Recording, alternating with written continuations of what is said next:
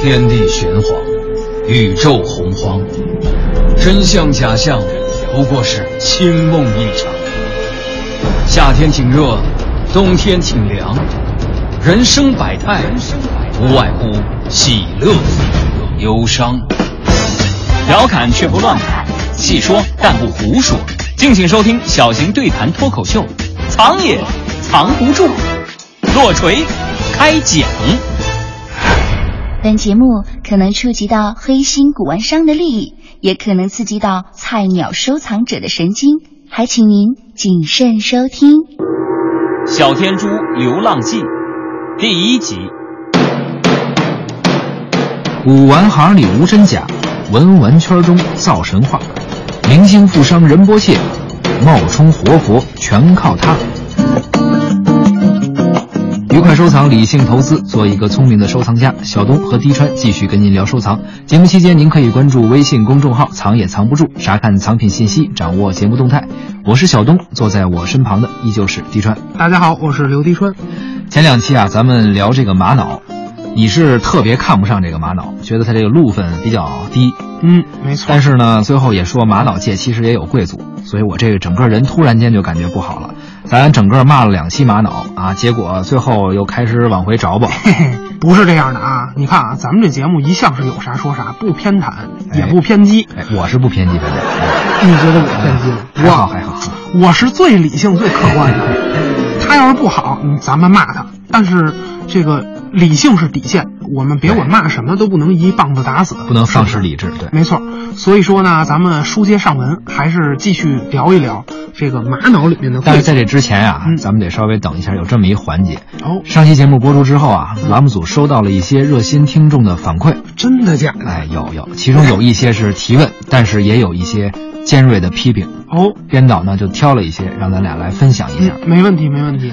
有一个网友啊叫爱射箭的程序员，他问了这么一个严肃的问题，嗯，说我们讲这个玛瑙箭族，他问那后羿射日这个故事都知道哈、后羿射日用的是不是就是这玛瑙箭族？其实这问题我都能回答，你说后羿他必然得用玛瑙的箭头，怎么怎么讲因？为太阳热呀，你用金属的箭头还没射到太阳，箭头就化了。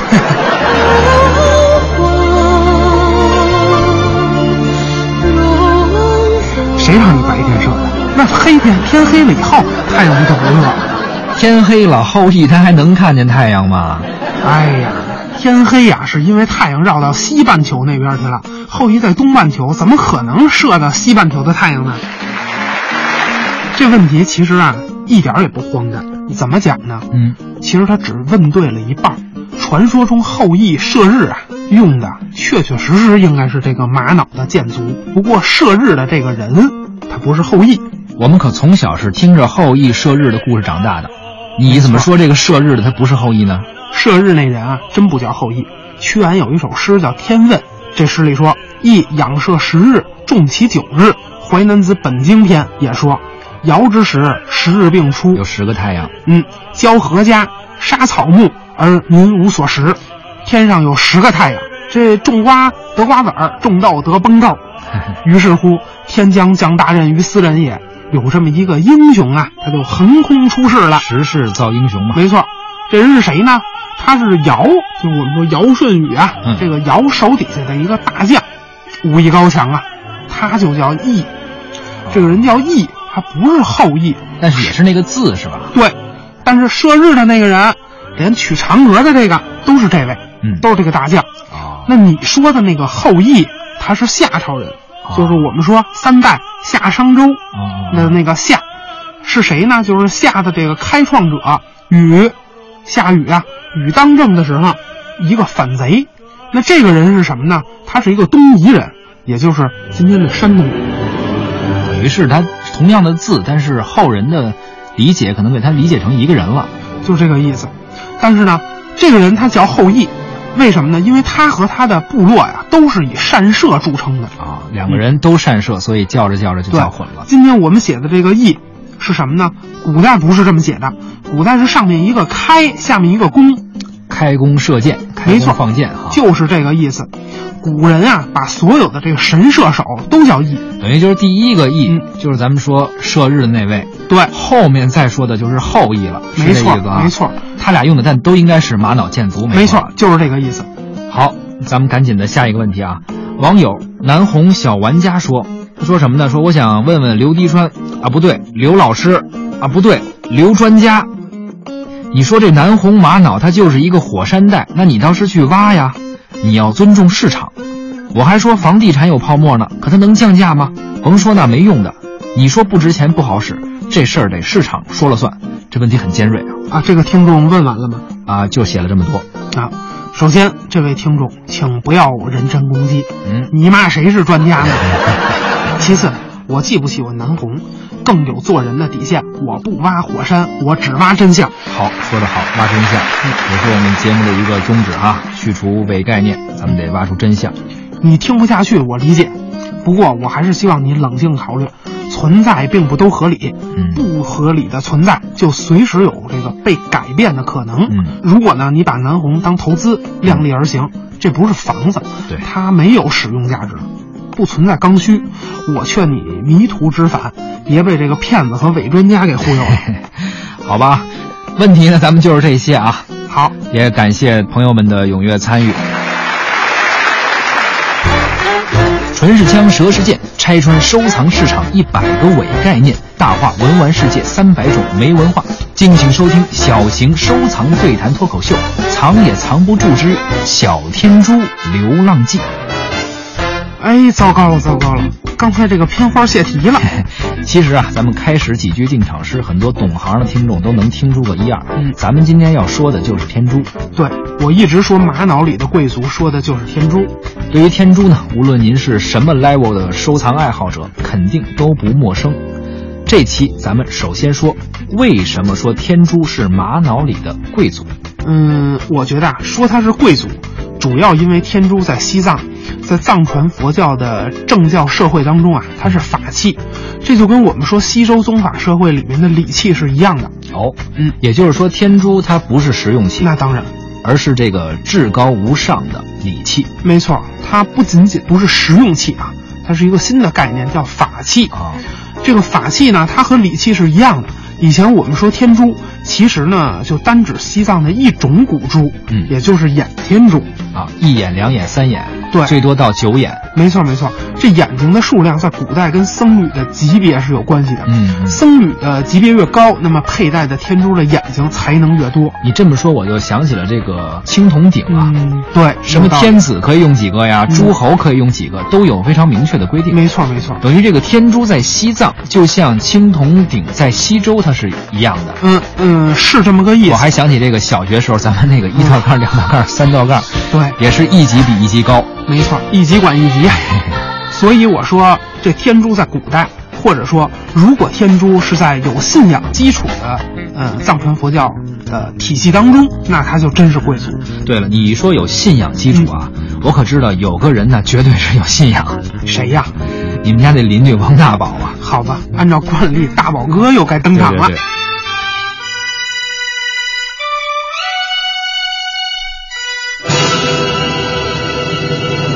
哎，快说说最近王大宝怎么样了？哎呀，这个大宝哥呀，都快住在我们家 了。昨天我刚吃完晚饭，王大宝又来敲我们家门了。他是捡了漏了呀，还是打了眼了呢？不是不是，自从上次之后啊，他是真听劝，再也没再瞎买。那不是你劝的，我估计那是后来跪搓衣板的结果。哎，你别管怎么说，王大宝发誓他再也不买那些珠光宝气的东西，无论贵贱，他主要是觉得没品位。这就算是有进步。没错，王大宝啊，其实最看不上那些脖子上戴着手指头那么粗金链子的人，说那全是暴发户，没文化。而且他去泡澡，那金链子还能浮起来，泡完了澡，这个链子变白金了，这个水池子变水黄金了 池子变黄金了。你说的那大哥背后是不是还纹一二龙戏珠啊？ 嚯！我爸，我爸二龙戏珠，我这俩皮皮虾玩球。现在有文化的人呀、都改玩菩提子儿了，嗯都盘佛珠。你说你不带个佛珠，都不好意思说你是在上流社会混的。哎快别说了，这还不如戴金链子呢。哎，怎么？还佛珠，不过你别说啊，王大宝号称现在自己是归了一了，这不是前些日子啊网上买了一粒天珠嘛，完了就说自己归一了。是皈依了这个文玩阴谋分子了呀，还是皈依了哪个冒牌的散养的仁波切了？这我就不知道了。你说网上买天珠啊，嗯其实我是挺喜欢天珠的，所以之前我还真搜索过什么千年老珠啊、至纯天珠啊，还有什 么孤品页岩。对了，嗯还有什么老矿玉髓，这定语啊，那叫一个多哈，嗯弄得我是晕头转向。虽然好多概念我完全也不理解吧，是但是我就不明白了，明明这珠子看着是锃光瓦亮，可不，就那贼光，比镜子都晃人。这你说他怎么好意思还嗯叫千年老猪？这不都是拿这个消费者当傻子吗？呃，他只是拿一部分消费者当傻。咱们这个节目号称是要拆穿收藏市场一百个伪概念，对，这一百啊是虚指，现在市场存在的这个伪概念，不止一百个。没错，它实在不止一百了。所以呢，咱们是边聊边拆。我发现啊，这几年文玩市场有个规律，嗯，文玩市场受网络文化，特别是网络商业文化的影响特别大，没错，经常就是这样，网上卖货，宝贝描述里面就云里雾里的说一堆乱七八糟的东西啊，东拼西凑，再弄出点概念来，嗯跟着专家就该出现了，或者说对伪专家就出现了，开始给这些概念下定义，然后假模假式的就开始批判的认可，对，然后差不多的就接收过来了。基本都接受了。你比如说刚才这几个伪概念啊，我们就说我们知道的，你看这老矿、嗯页岩，包括这个玉髓。全是伪概啊念，，这都算是概念。嗯最奇怪的老矿，你说这老矿能有多老？没错。你说这又不是翡翠，还有个新坑老坑，对啊这不就是玛瑙吗？关键这玛瑙哪儿没有啊？合着按他这意思，回头咱说这个大同产的蜂窝煤叫这个老矿蜂窝煤，回头鄂尔多斯的就叫新矿蜂窝煤，完了大同产的就得贵一点。那啊得贵 点儿，是这么个概念啊。这文玩圈里特爱说什么东西老，对什么是老料，对是吧？我就想到这个小叶紫檀最爱说老料，没错没错，啥叫老料啊？是明明不就是兴起不到十来年的硬杂吗？没错，就是硬砸。咱再说这个天珠，嗯，除了这个老，再就是这个玉髓，还有没错页岩，还有我也挺奇怪的，嗯这些不都是一些地质的概念吗？怎么都给 搬到咱这古玩行里来了？可不嘛，搬家公司嘛，这个就是典型的，呃，搬家公司制造的伪概念。对，现在这个伪专家呀，我看都管这个东西叫什么呀？叫九眼十页岩。哈哈，嘿 咱们笑这个外行的时候，总是这么开怀啊。啊不，我笑的不是人，我笑的是一个参数。参数，对，我笑的是骗子和傻子之间的智商差怎么这么大，比青藏高原和四川盆地之间的落差数值还要大，还要大。我看见一座座山，一座座山川。我说的就是这个伪概念的诞生啊。拿一个没有用的、覆盖范围特别大的科学领域当中的这个冷概念当冷概念中心词，嗯，完了找一些乱七八糟的描述当定语。最典型的就这九眼十页岩，这就很典型 了。是我第一嗯次看见这所谓的九眼十页岩的时候啊，嗯我就有点儿就惊呆了。哎，小伙伴 儿不要这样，这东西跟天珠它有什么关系嗯哈？这怎么可能和天珠的原材料扯上关系？完全这没不有就是关系沉积岩嘛，是吧？是跟是嗯那是个阿拉善玛瑙一样的东西。对对对对，说到这儿啊，咱们得给大家找几张图片，没问题。看一看。对，节目过后大家关注一下微信“藏也藏不住”，看看骗子跟您说的这个九眼十页岩究竟是个什么玩意儿。有图有真相啊，拆穿伪概念。唇是香，舌是剑，拆穿收藏市场一百个伪概念，大话文玩世界三百种没文化。敬请收听小型收藏对谈脱口秀，藏也藏不住之《小天珠流浪记》。咱们这期节目的主题叫《小天珠流浪记》。对，你说这个天珠它为什么要流浪呢？流浪一般就是形容它居无定所、四海为家这个意嗯没思。错，没错。因为啊，天珠这种形制的古珠，在它诞生的漫长的历史岁月当中，嗯它经历了非常多的文明，嗯而这些文明还都是跨越地域的。你说这个，我就想到了琉璃。嗯你看琉璃啊，诞生在埃及、西亚，然后通过贸易不断的流传，不仅对到了我们中国，而且传播到了整个旧大陆。对，亚欧大陆都有。嗯每个地方的这个琉璃呢，嗯每个不同时代的琉璃又有它不同的特点。嗯啊，你说这个天珠的流浪是不是也是这个道理？对，我觉得你刚才举的琉璃的这个例子啊非常的好。嗯天珠和琉璃很像，天珠它也不是自然形成的，嗯啊、它呢制作啊它也得有一个配方，有个制作的方法。那现在市场上不都说什么老天珠的制作方法已经失传了，都没有了，所以它很贵嘛？嗯，你说的这个观点就是老天珠失传的这个问题啊，嗯它是不是正确，我们姑且不论，意思确实是这么个意思。嗯，但除了技术这个层面，我们之所以说这个小天珠是流浪的，而不是传播的、贸易的，关键在于精神层面的流浪。精神层面的流浪，我们现在都说啊，声称天珠是一个法器，藏传佛教的法器。没错，在历史上它确实也是法器，但有一个问题，你就想啊，它本身天珠的材料是玛瑙，对，那玛瑙它不是很名贵，嗯可是，在古代，嗯，或者在我们认为它是法器的这种思想体系之内，为什么我们就认为这样一种东西，这样一种玛瑙制成的东西，嗯它就有价值呢？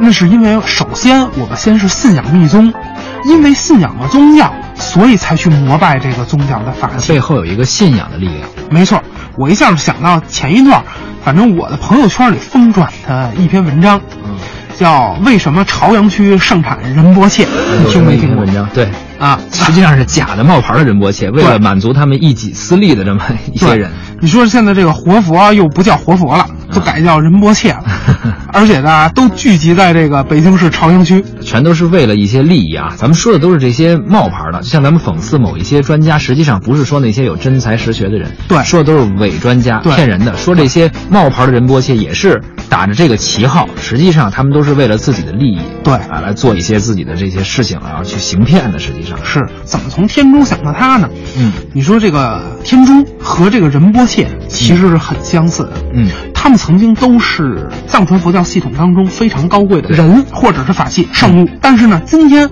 他都从这样一种信仰的、这样一种纯粹的东西，走入了这个商品社会。是走入了现在的文玩市场，那当然了，这个仁波切他走入的不是文玩市场。可有一个问题，如果没有这么多仁波切，也不会有这么多的劣质天珠。最近啊，有个新闻，明星坐床这事儿大家都听说了。这真真假假的呢，是不是真的仁波切，咱也不说。咱收藏节目啊，不鉴定仁波切的真假。对不过这事儿之所以引发这么大的影响，一个是因为明星效应，还有一个就是佛教世俗化的问题。大家很关注佛教世俗化的问题。没错，没错。那说回天珠，天珠的流浪，以及天珠为什么现在这么受欢迎，或者说佛教为什么现在这么受大家关注，也是一个佛教世俗化的问题。所以呢，其实它都是被这样一种文化、这样一种流行文化绑架了。那这样呢，我们就可以看到，在历史上啊，天珠它从一个并不是很值钱的玛瑙，普通的玛瑙的工艺品，它变成了至高无上的佛教的法器。嗯，最后呢，它又变成了我们的一种流行配饰。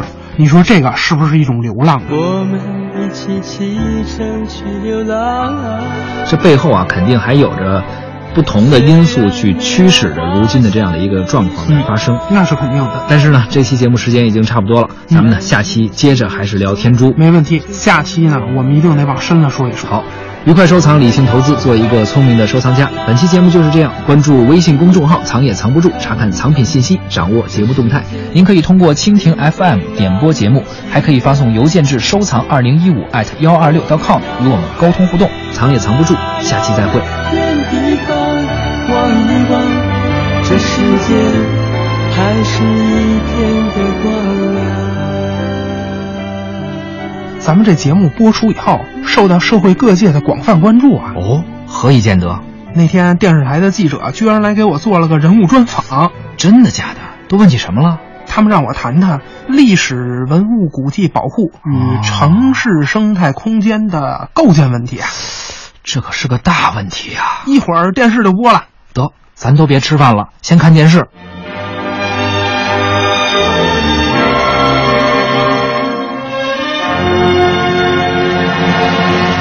观众朋友们好，我是记者牛怒怒，我现在正在故宫的北门。